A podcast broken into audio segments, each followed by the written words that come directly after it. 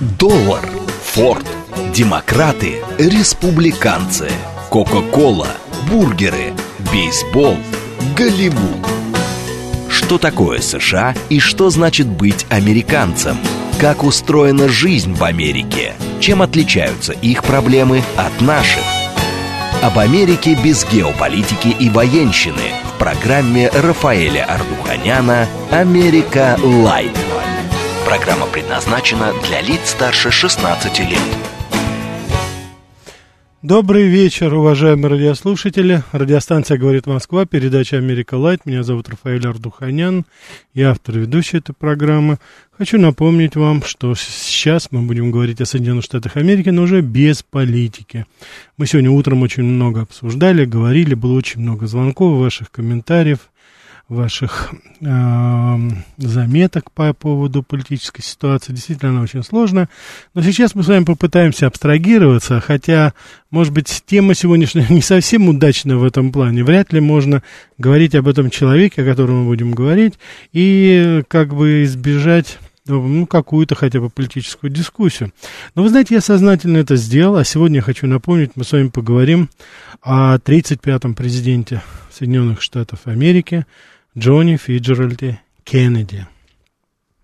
Я убежден, что многие из вас в той или иной степени осведомлены о достаточно бурной и очень трагической и политической, да и самой, так сказать, вообще политической карьеры, и самой жизни этого человека. Он прожил очень мало, но тем не менее он вошел а, в историю Соединенных Штатов Америки. Я думаю, не только Соединенных Штатов Америки, но и в целом в историю, ну, политической, скажем так, культуры, полити, политики всего мира. То есть человек, безусловно, вошел в историю. Он вошел в историю своими поступками, своими достижениями. Он вошел в историю своими словами, цитатами, которые до сих пор цитирует весь мир.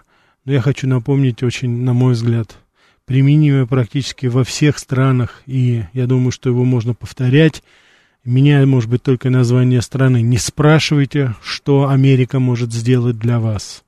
Спросите лучше себя, что вы можете сделать для Америки. Я думаю, что, как я уже сказал, заменив название страны, мы можем практически о любой стране говорить. Достаточно сакраментальные такие слова. И, конечно же, этот человек вошел в историю своей очень загадочной и трагической смертью который до сих пор вызывает огромное количество вопросов и очень неоднозначно, но и только очень наивный человек может действительно серьезно верить в официальную версию убийцы-одиночки.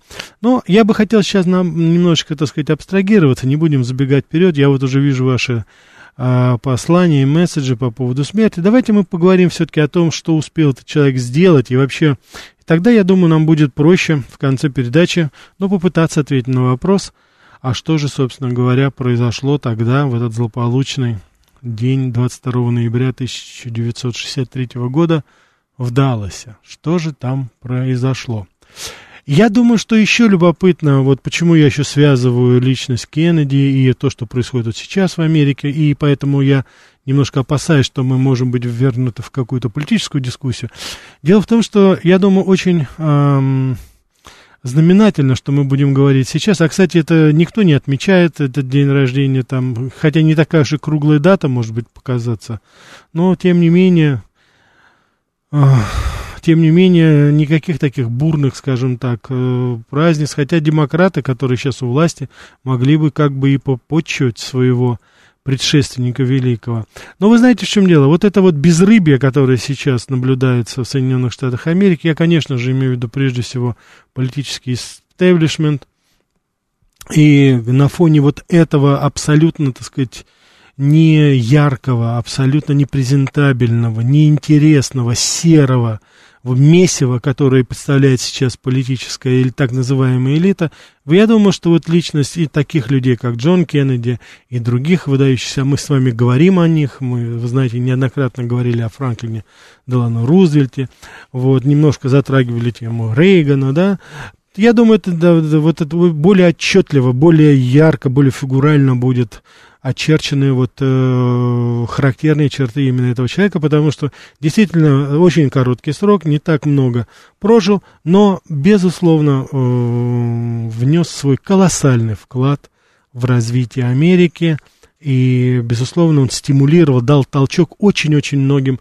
явлениям, течениям в жизни Америки. Я вам приведу пример, вот помимо этой его знаменитой цитаты. Конечно же, прежде всего мы поговорим, что именно Джон Кеннеди стоял у истоков движения за гражданские права цветного населения. Именно он и его брат Роберт Кеннеди, уже будучи на посту министра юстиции, генерального прокурора, именно они инициировали судебные процессы против Куклукс-клана. Это они, так сказать, инициировали вот изначально действительно такой переломный, судьбоносный момент в истории Америки, когда была попытка, и как мы с вами видим, сейчас это уже носит такой достаточно неконтролируемый характер, но тем не менее тогда вот эти вопросы ставили эти люди, искренне верили, что действительно, согласно вот той великой речи Мартина Лютера Кинга, что Господь Бог сохран... создал нас всех равными, и что мы можем быть вместе.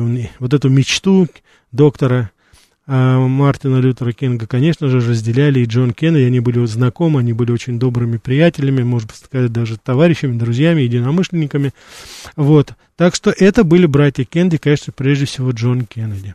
Ну и, безусловно, это инициация лунной программы. Когда вот в 61-62 году, когда было понятно, что Советский Союз, ну что называется, побил Америку, я имею в виду, в, в рекордном таком плане. И первый пилотируемый полет человека, и первый спутник, конечно, был наш. И вот, да, Джон Кеннеди, он вот, предвидя это, дал старт, мощный старт лунной программы, которая потом была осуществлена в той или иной степени, но, тем не менее, она была осуществлена. Так, я вижу, у нас уже звонки, давайте попытаемся взять. Да, слушаю вас. Добрый вечер. Добрый вечер. Добрый вечер, Дмитрий Москва. Да, Дмитрий. Знаете, я с вами не соглашусь, что Кеннеди великий президент Америки, mm-hmm. как и очень многие президенты США, он очень много и красиво говорил, но не более того. Все, что касается борьбы за права черных, ситуация к тем годам назрела настолько, что не решать ее они просто не могли. И заслуги-то в этом его никакой нет, а вся его деятельность была, ну, не знаю, подпорчена, что ли, тем, что, ну, скандалы вот эти с Мэрилин Монро, измена mm-hmm. своей жене, Карибский кризис, который Америка, кстати, проиграла, потому что Советский Союз гораздо больше извлек из этой ситуации для себя э, выгоды. Так угу. что Кеннеди, на мой взгляд, совсем невеликий президент. Я понял, да, хорошо. Большой говорун. Угу. Я понял, да, хорошо, спасибо. Ну, во-первых, говоруном, особенно на примере нынешнего президента, мы с вами знаем, это тоже искусство определенное, и люди, которые не владеют им, они, конечно же, вряд ли выделяются в положительном смысле, да. Теперь, то, что касается, я с вами соглашусь частично, потому что в экономическом плане не было особых достижений. Но дело в том, что в этот момент имиджевые характеристики Америки были очень высокие. Тогда начались кон, э, контакты, которые потом принесли действительно реальные какие-то плоды, потому что именно вот в его правлении был подписан знаменитый договор о ограничении испытания ядерных вооружений. То есть были сделаны определенные реальные шаги. И то, что касается Карибского кризиса, если вы исходите из концепции, кто выиграл, кто проиграл, я, может быть, тоже с вами соглашусь, потому что действительно и мы извлекли из этого определенную пользу. Но согласитесь, что все-таки именно вот его такая, как вы я так понимаю, что вы намекаете на то, что он ну, что называется, первым моргнул с Хрущевым. Вы знаете, я приветствую такое моргание со стороны американских президентов, которое привело к тому, что не разразилась ядерная война. Я это называю предвидением, мудростью, да, в какой-то момент уступить, да, в какой-то момент понять, что... Потому что ведь ракеты Юпитер, они были Эйзенхауэром еще завезены в Турцию. А Кеннеди, он фактически исправлял эту ошибку потому что это же действительно было несправедливо. Вот, поэтому его действия в, на тот момент, они были справедливы. Они убрали свои ракеты, мы убрали свои ракеты. Так что здесь можно спорить. Ну, ваша, как говорится, точка мнения, да, понятно. Так, давайте мы еще возьмем. Да, слушаю вас. Здравствуйте, меня зовут Анна. Анна, добрый вечер, рад вас еще раз слышать. Спасибо, Рафаэль. С большим поклонником Кеннеди был бы покойный муж. Угу. И последний раз, когда мы были в Штатах, это был ноябрь 2013 года, как раз в Далласе, и там отмечали годовщину, ну, сами знаете. Да. Вот, конечно, мы искренне считали, что склад школьных учебников тут абсолютно ни при чем. он рассматривал разные всякие версии фильма Запрубера. Угу. И очень внимательно изучал, кто там был рядом, как там рядом, какой там этот холм травяной, кто там в красном, в красной юбке, кто не в красной юбке, кто с зонтом, кто с тростью. Ну, если вы понимаете, о чем я говорю, я просто не буду это объяснять, потому что это очень долго. Угу. Да, тем более мы об, об убийстве чуть попозже поговорим. Да. Но я вам хочу сказать, я считаю Кеннеди великим президентом уже хотя бы потому, что в 1962 году не разразилась ядерная война. Я с вами согласен, да. Вот тут вот вы меня, меня можете хоть убивать, но я так считаю. Что я... он сделал для Америки? Понимаете, какая штука? Ну, кризис черных, может быть, и назревал. Но вы посмотрите, пришел Джонсон, он стал продолжать линию Кеннеди в отношении чернокожих? Нет? Нет, фактически там было свернуто Нет. очень много, да. Ну, я так понимаю, что он пытался тронуть федеральную налоговую систему Америки, mm-hmm. что очень не понравилось федеральной налоговой системе. Он пытался тронуть, по-моему, местных гангстеров, что тоже не понравилось. Да он всех тронул. Так получилось, что они с братом, они тронули абсолютно всех. Да. Ну, Роберт Кеннеди, конечно, тоже был молодец, я имею в виду применительно к финансовому mm-hmm. кризису, а, э, к Карибскому кризису. А если брать во внимание каждый скандал по поводу каждой прихихи Кеннеди, так там mm-hmm. можно было скандалить по несколько раз в день. Уж да. мне извините за откровенность. К тому же Кеннеди был героем войны, причем реальным героем. Совершенно верно. Недутом. Совершенно верно. Я хочу сказать, спасибо, Анна, спасибо вам большое, спасибо. А, я хочу сказать, что действительно, вот э, если говорить о личности Кеннеди, он родился, ну, что называется, не серебряной, а золотой ложечкой во рту, потому что его отец, я думаю, тоже известен многим из, вам, из вас, это Джоки, Джозеф Кеннеди, это тот самый бутлегер, тот самый продавец нелегального спиртного во времена сухого закона, который имел дело с мафией. Вы можете видеть его, это реальный персонаж в таких сериалах, как подпольная империя, там как раз он тоже выводится, его контакты с э, Лаки Лючано и с другими гангстерами того времени, но он тогда себя называл бизнесменом. Это старый клан Фиджеральдов и Кеннеди в Бостоне, ирландские, они католики, и они, собственно говоря, там, ну, что называется, были самыми настоящими олигархами, потому что они были и бизнесмены, и также и в роду и Фиджеральдов, это со стороны матери Роза Фиджеральд, а, прожила длинную, 105 лет ей было. Я помню, как ее вся Америка хоронила уже. В 2005 году, по-моему, она только скончалась. Так вот, я хочу сказать, что а, это был такой сплав, потому что а, это были и политики, и бизнесмены. Вот, допустим, дедушки по, с обеих сторон а, Джона Кеннеди, то есть отец а, его отца и, соответственно, его матери, они были и сенаторами, а э, дед в стороны матери, он был мэром Бостона. И более того, в 30 лет, когда он получил свою первую а, значит, назначение в Конгресс, когда он выбрал, так там было, так сказать, совершенно точные махинации в Массачусетсе, когда убрали более пожилого, скажем так, претендента, я уж не знаю, что там ему говорили, и посадили на это молодого, э, самого молодого за всю историю Америки, в 30 лет, он в 47 году избрался Джон Кеннеди, он стал конгрессменом э, в э, американского конгресса, а в 53 году, то есть в возрасте 3-4 года, он стал сенатором Соединенных Штатов Америки. Так что не мудрено, что потом он стал и самым молодым президентом Соединенных Штатов Америки, когда его избрали в 60 году. Но действительно, вот я согласен с Анной, это очень такая история. Я для чего это рассказываю? Я, чтобы показать, что этот человек был, ну, что называется, со всех сторон прикрыт. И когда началась война, он до этого учился в Еле, потом учился в Гарварде, потом ездил, даже успел до войны поучиться в лондонской школе экономики, вел такой достаточно фривольный образ жизни, ну, это такой, знаете, атрибутика золотой молодежи того времени, богатый был. А, вот, ездил, и, но когда началась война, он вернулся. Более того, у него было ведь слабое здоровье. Джон Кеннеди с самого детства очень тяжело болел. Это были боли спины, у него были болезни суставов, смещение позвоночника, очень много было.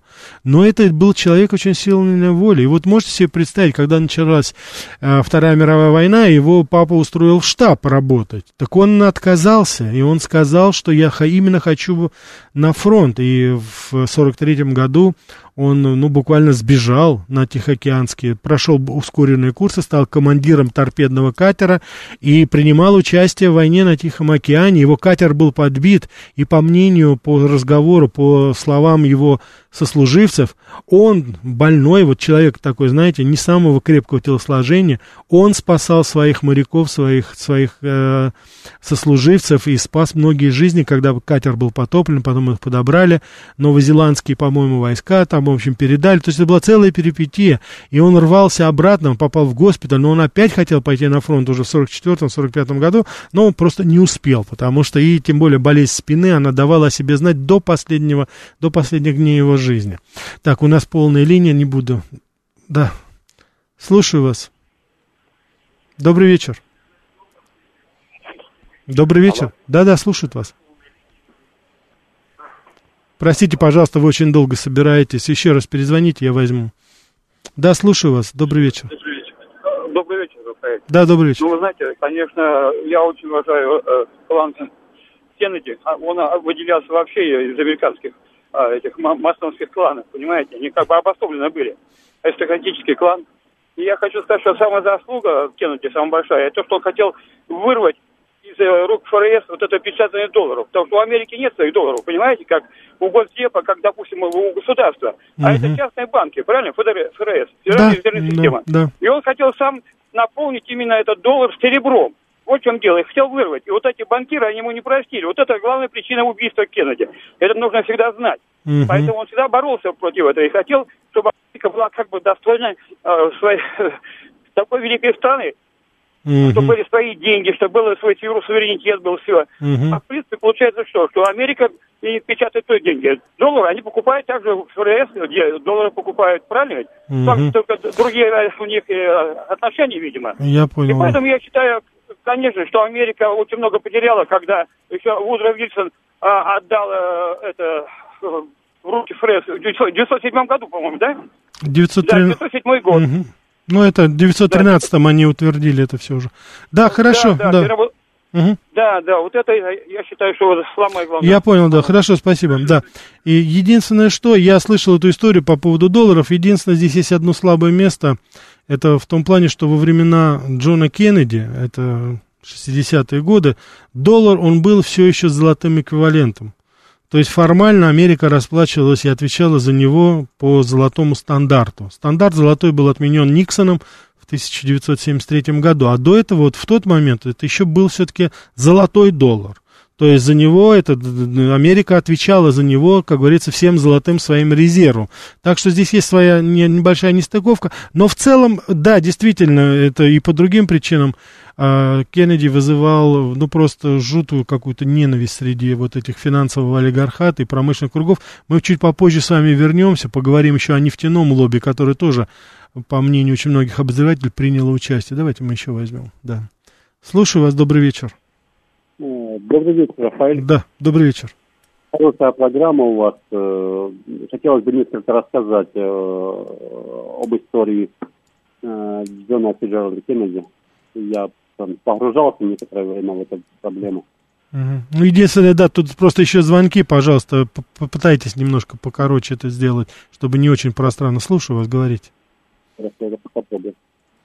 В общем, дело в том, что у них общие семейные связи большие с э, мафиозными кланами, да, с итальянцами. Мгм.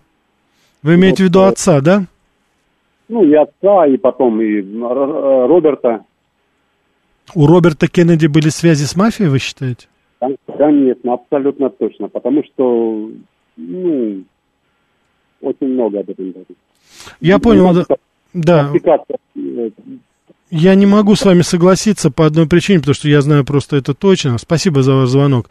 Я просто хочу вам сказать, что Роберт Кеннеди, как раз будучи на посту, как я уже говорил, министра юстиции и э, генерального прокурора, сначала генерального прокурора, потом министра юстиции, он как раз вел ожесточенную борьбу против мафии. Более того, он был один из тех, кто, ну, фактически вне, разогнал, разорвал вот чикагскую мафию, мафию, связку мафии с профсоюзами, знаменитое дело, дело Хоффе, если вы знаете, это такой очень одиозный лидер профсоюзов, тимстеров так называемых, который был убит потом мафией, очень, не очень, на мой взгляд, удачный фильм «Ирландец», который сейчас вышел с Робертом Де Ниро, он в какой-то степени проливает Э, свет на вот деятельность э, и э, органов юстиции, прокуратуры и вот этих полумафиозных структур. Я вам рекомендую в этой связи, вот если говорить об этих взаимоотношениях, посмотрите фильм, так и называется, Джеймс Хоффа с Джеком Николсоном и Дэнни Девита. Там это очень достаточно документально, хорошо было показано.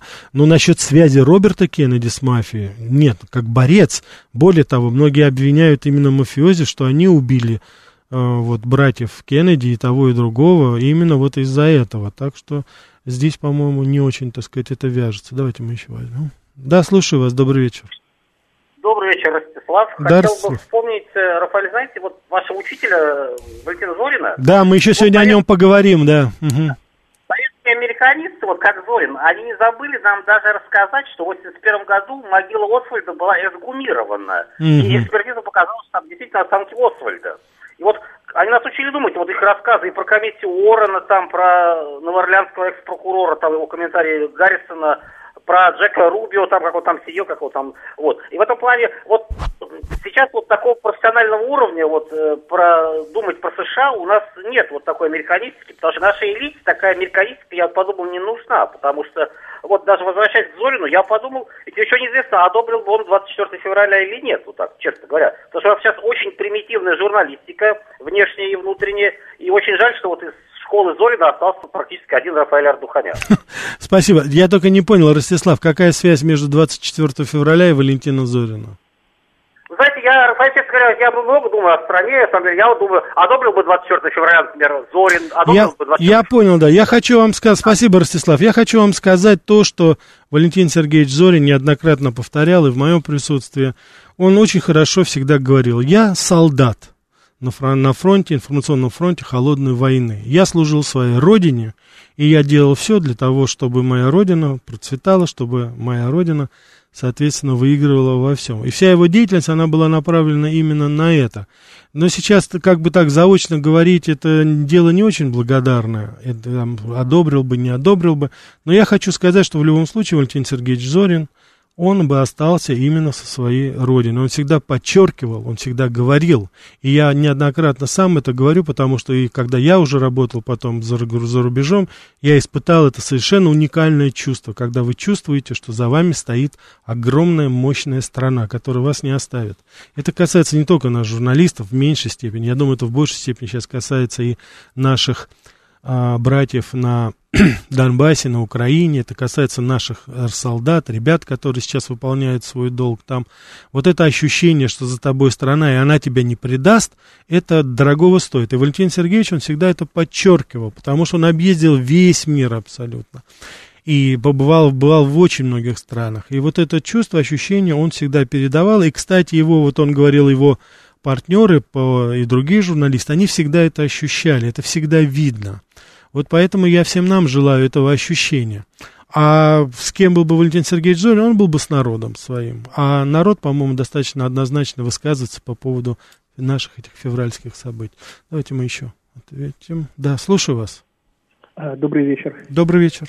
Да, ну вот вы, наверное, потом подробнее расскажете, ведь э, согласитесь, что в убийстве Кеннеди там, скорее всего, ведущую роль играла ЦРУ, вице-президент США, уже потом э, мафия, так сказать, может, была подключена. Uh-huh.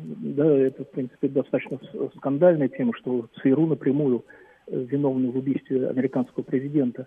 Но я хотел немножко вот еще заметить, ведь вот это время, да, вот 62-й, 64-й год, 60-й, 61-й, и вот эти личности, и Кеннеди, и, ну, тот же Хрущев, да, советский лидер – Просто вот э, масштаб э, и, и людей, их переговоры, встречи, и то, что и наша страна была, да, великой мировой державой Советский Союз. Uh-huh. Да, вот это вот противостояние с США, это были вот э, глобальные, да, настоящая большая игра. Понимаете, никто там не занимался там вопросами Украины. Украина была неразделимая часть Советского Союза. Угу. интересное время, и вот э, личности интересные в том числе. Я понял, да. Кеннеди, да. Да, спасибо, да. Да, да, я думаю, что совершенно справедливо. Мы сейчас с вами э, сделаем небольшой перерыв. Моя коллега познакомит вас с интереснейшими новостями. Послушайте совсем чуть-чуть рекламы, а потом еще новые, новые факты по поводу Кеннеди. Что такое США и что значит быть американцем? Как устроена жизнь в Америке? Чем отличаются их проблемы от наших? об Америке без геополитики и военщины в программе Рафаэля Ардуханяна «Америка. Light». Добрый вечер. Еще раз, уважаемые радиослушатели. Радиостанция «Говорит Москва». Передача «Америка Light». Меня зовут Рафаэль Ардуханян, я автор ведущий этой программы. Сегодня мы говорим о Джоне Кеннеди. 29 мая 1917 года родился этот человек, 105-ю годовщина со дня его рождения. Человек яркий, трагический, говорим о нем, говорим о его времени, что он сделал, чего он не успел сделать, обсуждаем. И, конечно же, невольно, хотя я и сказал, что надо немножко попридержать, мы уже обсуждаем его очень трагическую, загадочную смерть. СМС-портал 925-8888-94-8. Телеграмм для сообщений говорит МСК. Прямой эфир 495-73-73-94-8. Телеграмм-канал радио говорит МСК. Итак, Виталий Фили пишет, насколько я правильно помню, Кеннеди один из немногих президентов США, который исповедовал католицизм, а не протестантизм. Даже с папой встречался, следующим президентом, католиком стал вроде Байден. Совершенно верно во время визита, успешного визита в Европу, он встретился с папой, и это он был тогда Жаклин Кеннеди со своей женой. Я сознательно не трогаю сейчас тему его супруги Жаклин Кеннеди, потому что я готовлю отдельно передачу о первых леди Соединенных Штатах Америки. Поэтому мы там очень подробно с вами поговорим, поэтому я попрошу сейчас не, так сказать, поднимать этот вопрос. Я думаю, что э, там есть очень много достойных женщин, которые достойны, чтобы о них отдельно мы как бы поговорили. Вот. Я думаю, что женская наша половина наших радиослушательниц, они оценят этот жест, что мы отдельно поговорим все-таки о тех женщинах, которые стояли, ну, исходя из той пословицы, за каждым великим политиком стоит великая женщина. И я думаю, что история развития Америки, в частности, вот сам институт президентства, в очень большой степени доказывает этот постулат. Так что это да. Линкольн выступил за чернокожих, Кеннеди выступил за чернокожих. Это Лазон пишет. Застрелили обоих. Неужели за это? Ну, в какой-то степени это очень... Вы хорошо подметили, Лазон, да. А, Борис пишет. Рафаэль, как считаете, Арни Шварценеггер нарочно так выгодно женился? Я думаю, что, конечно, да. Конечно, да. Хотя я должен вам сказать, что а, к моменту, когда он женился на на, так сказать, представительницу именно клана Кеннеди, Шрайвер, а, вот, а, а, то он уже тогда был достаточно известным человеком, так что это нельзя сказать таким мезальянсом. Это все-таки был достаточно такой яркий брак, достаточно известных на тот момент в Америке людей. Он уже был мистер, мистер Олимпия, он был уже миллионером, причем я хочу напомнить, Шварценеггер заработал свои миллионы не, на, вот, э, не в шоу-бизнесе, а первый миллион он заработал в продажи недвижимости. Так что, в общем, Арнольд Шварценеггер у нас такой шустрый был очень товарищ. Но, правда, вот кончает он как-то очень, не, не, по-моему, не ярко. Скандалы, внебрачные связи, развод уже, дети ненавидят, э, побочные, ну, в общем, там очень много грязи, не будем это трогать. Так, Борис, местных гаттеров он как раз и не трогал, они до сих пор процветают. Не настолько, как это было в тот день. Так, у нас тоже сейчас говорунов хватает. Они реально оба боялись Хрущева, только поэтому отступили от нападения на СССР. Борис, сложно говорить, кого они боялись. Ну, конечно, они чего-то боялись. Я думаю, что, знаете, это не самое плохое качество, когда политик боится за свой народ, за свою страну и правильно оценивает риски. Стоит ли это все, да? Так, комплиментарный, спасибо вам большое, всем тоже большой привет и так далее. Значит, что я хочу вам сказать. Вот как раз говорили, э, наш, один из наших радиослушателей говорил о том, что ну ничего такого особенного не сделал он, только слова. Ну вот я вам зачитаю просто, это сухие данные здесь есть и этом.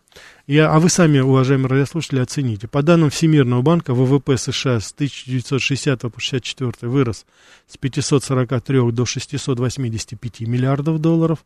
Средний прирост составлял 6%, ежегодная инфляция менее 1%. Я думаю, это сейчас как бальзам звучит для некоторых американцев. Вот. Хотя в целом там и были безработные, и не так повышалась, может быть, минимальная оплата труда, но тем не менее. Был заключен очень важный договор с нами по поводу нераспространения, неиспытания оружия. Да?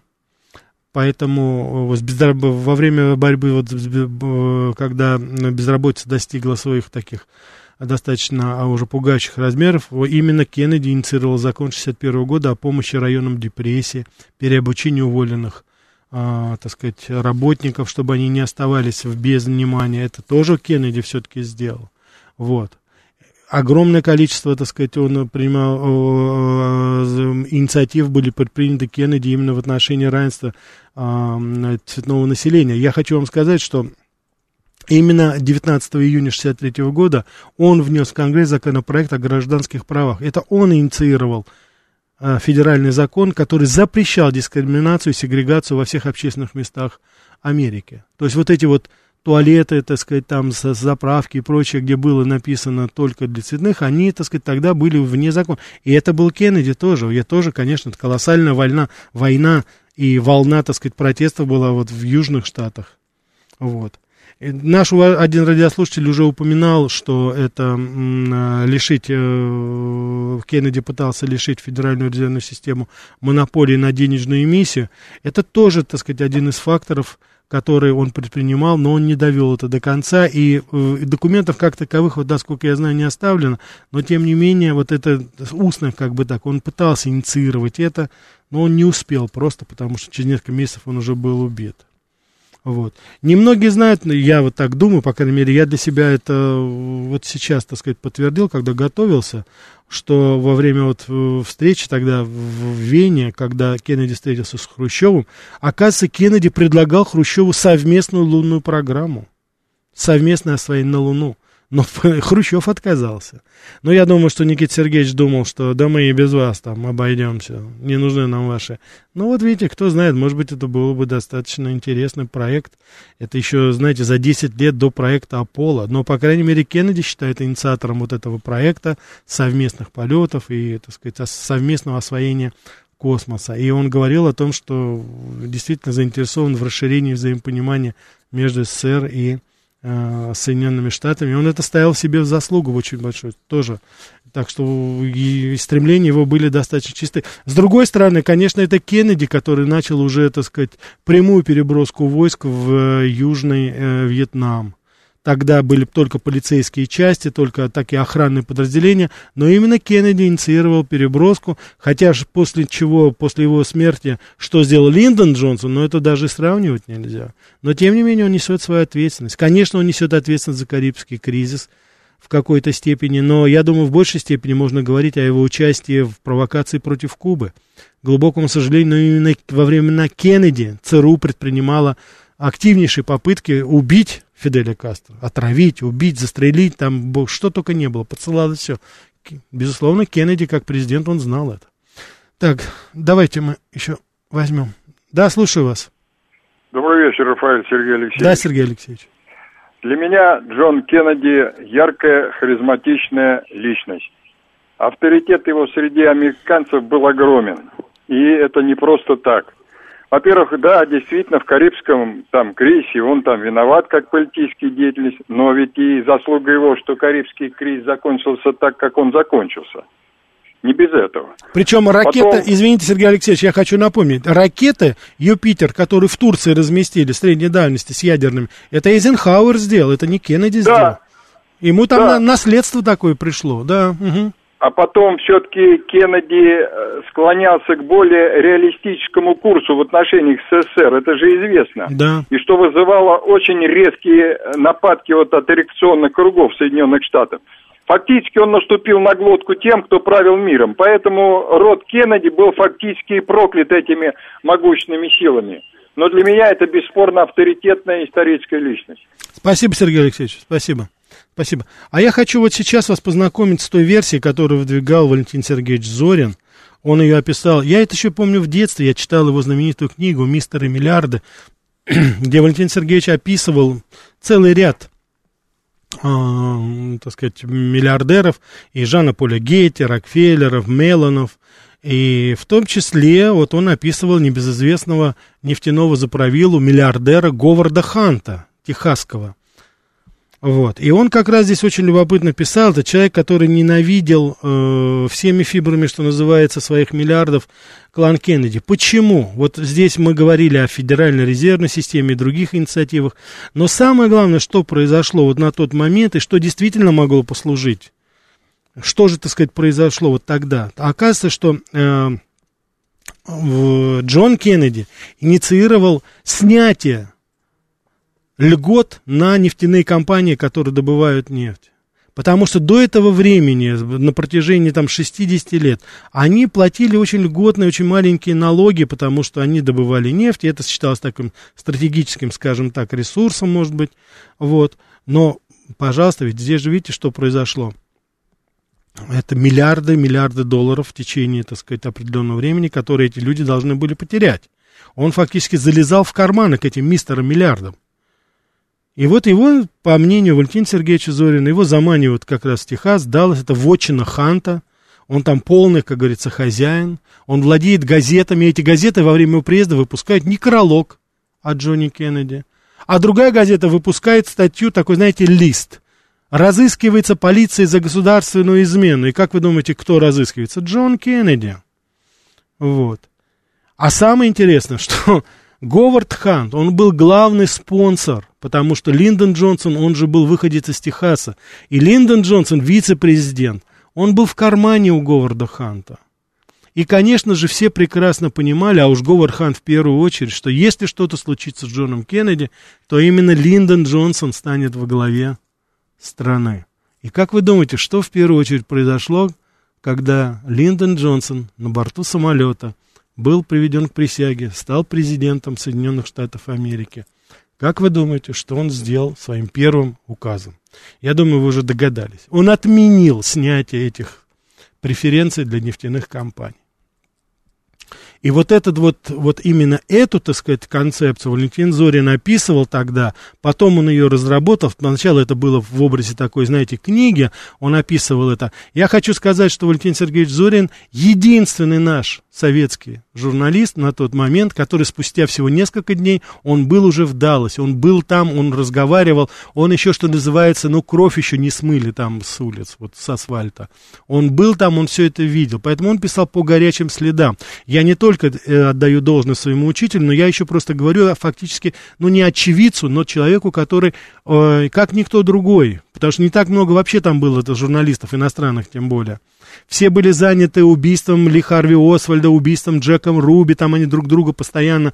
Это такие, э, огромное количество неожиданных каких-то таких, знаете, непредсказуемых смертей. Свидетели, которые что-то видели, они моментально погибали тогда.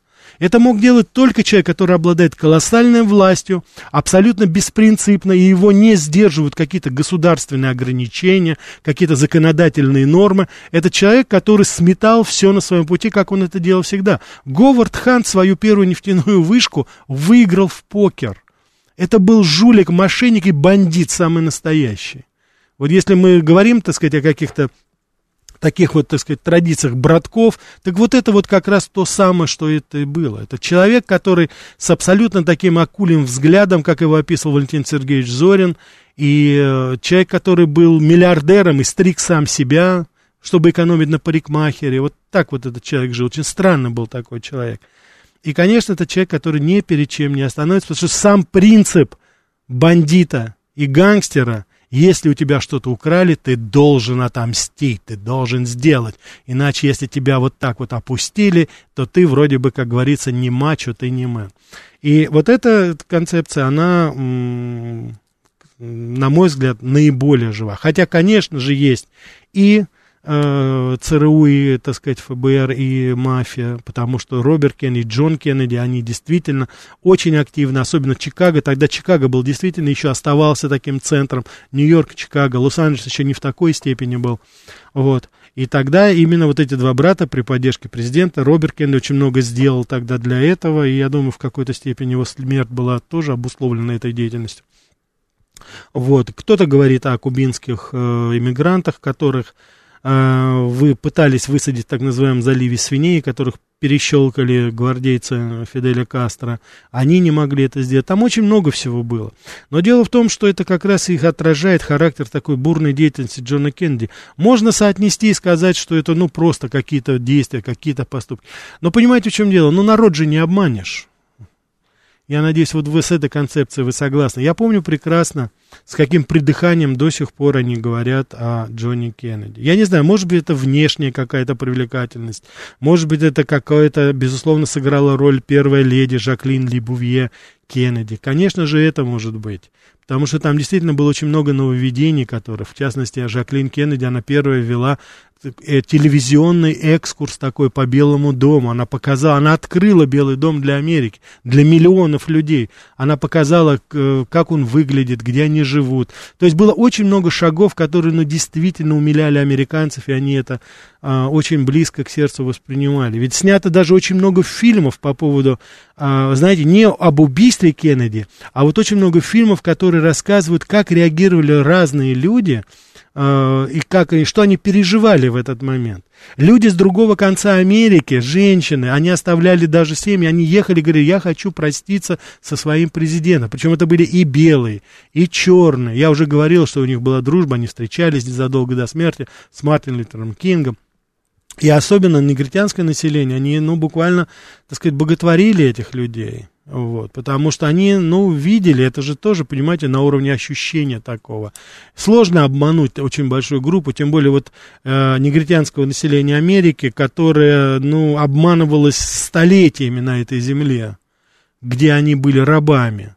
И вот, может быть, первый раз вот в то время они что-то почувствовали. Это там, может быть, такая эйфория, знаете, такая небольшая, такое, э, может быть, немножко прекраснодушное восприятие действительности, потому что мы знаем, что потом это все в какие-то немножко не те рамки, скажем так, было а, поставлено вот в, американском, в американской истории, это все не, не так, как все это планировалось, но тогда это было вот это вот восприятие, потому что это же было сливки, что называется, сливки общества. А, имение Кеннеди в Массачусетсе называлось Камелот, они были все, так сказать, такой, знаете, вот современной такой американской аристократии. И когда эти люди вот приходили, и искренне вот они видели, люди простые, что эти люди, их действительно заботит ситуация с ними. Я уже вам упоминал закон о безработных, закон о э, гражданских правах, то это все-таки в большей степени вызывало, ну, положительные все-таки эмоции, нежели это... Так, извините, у нас линия забита. Давайте отвечать. Да, слушаю вас. Добрый вечер. А, добрый вечер, Рафаэль. Да. Ну что можно сказать? Конечно, судьба, трагическая судьба Джона Кеннеди э, говорит только одно. В 20 веке э, точно, значит, Соединенные Штаты был довольно криминальной страной. Но вы знаете, что не хотелось бы, чтобы ваша передача «Лайт», которая имеет название, mm-hmm. да, Э, значит, заканчивалась на такой ноте. И я в этой связи, знаете, что вспомнила? Сегодня прошла информация о том, что юбилей 60-летия, по-моему, если я правильно понимаю, э, фильма, выхода в прокат в Советском Союзе фильма «В джазе только девушки». Угу. Где как раз-таки эта тема, ну, конечно, в комедийном плане, э, значит, обыграна. Угу. Вот, и все благополучно там заканчивается, но тем не менее, это киносвидетельство того, э, насколько там дикие нравы были в 20 веке. И давайте мы э, с улыбкой вспомним этот фильм. Э, и как-то так, конечно, к Кеннеди это никакого отношения не имеет, я прошу меня извинить, но... Э, ну, разве что ну, Мерлин Монро. Да, концовка вашей передачи все-таки была более оптимистичная. Спасибо. Ну, спасибо за напоминание, но если говорить о фильме «В джазе только девушки» или, э, как это в оригинале называлось, некоторые любят погорячее, ну, сложно тут на трагической ноте заканчивать это, так что здесь уж, конечно, нет. Давайте еще возьмем. Да, слушаю вас. Слушаю. Рафаэль. Да. Добрый вечер. Да, добрый. Ну, так, такая же трагичная судьба Авраама Линкольна. Ведь помните, когда развязали Бальмонт и Бикли Южные Штаты против Севера? Ведь да. тоже хотели э, банкиры давать деньги. Он не захотел, попросил Александра II помочь ему. И Попов и Лисовский с эскадрами прибыли к Америке, к берегам да. Америки. И, и тогда ведь победил Авраам Линкольн. И на него банкиры были на Линкольна. И вот это убийство, почему американцы молчат? За что убили Авраама Линкольна? Понимаете, что я Там очень все хитро было. Там же были подняли сепаратисты в, в Южных Штатах. Специально mm. на деньги банкиров. Mm-hmm. Вот. И поэтому А Линкольн отказался от этого. И вот Александр II его как бы спас тогда еще. И Америка, получается, сохранил как бы государственность, пом- помогли. мы Я тогда. понял, да. Вот, это- вот об этом что-то молчат. Вот, вот не знаю, почему, как. Ну, потому что это Россия. То, что действительно Россия сыграла огромную роль. Спасибо вам большое. То, что Россия сыграла огромную роль в становлении, особенно во время гражданской войны, мы поддерживали. Я хочу напомнить, что мы участвовали в блокаде Южных Штатов, чтобы не подвозили в Южные Штаты оружие. Именно совместная эскадра э, и наша, и французская, мы там находились. Это было все. Так что пом... кому надо, тот помнит. Да, слушаю вас еще. Здравствуйте.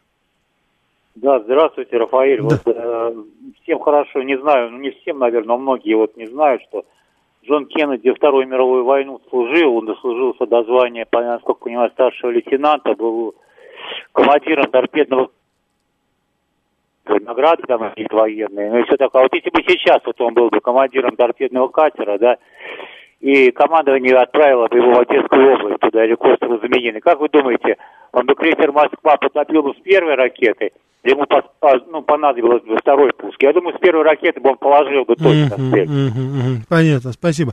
Ну, во-первых, ракет у него на катере не было. Вот, да и не дошел бы он насчет того, если бы его отправили, если это. А если вы слушали внимательно, уважаемый радиослушатель, я оставлю в стороне ваши комментарии по поводу крейсера «Москва» и всего остального, что там связано с этим. Я хотел вам напомнить, что мы говорили об этом. Просто внимательно слушайте нас. Я как раз вот буквально несколько минут в первой части, я как раз и говорил о том, что Джон Кеннеди является героем. Поэтому не нужно, пожалуйста, свои какие-то политические взгляды проецировать, но при этом а, так сказать, умалять значение нашей передачи. Мы говорим об этом, мы говорим о всем, и если вы обратили внимание, выслушиваем внимательно даже и очень такие одиозные комментарии, которые, на мой взгляд, не имеют ничего общего ни с нашей передачей, ни с реалиями, в которых мы живем. Поэтому возвращайтесь в реалии, уважаемый радиослушатель. Да, слушаю вас. Добрый вечер. Добрый вечер. Ну, вы знаете, опять вот возвращаясь к аналогиям, действительно, 20 век очень интересное время, и убийство двух братьев Кеннеди, да, и потом вот покушение на Рейгана, когда тот был ранен достаточно серьезно. Да.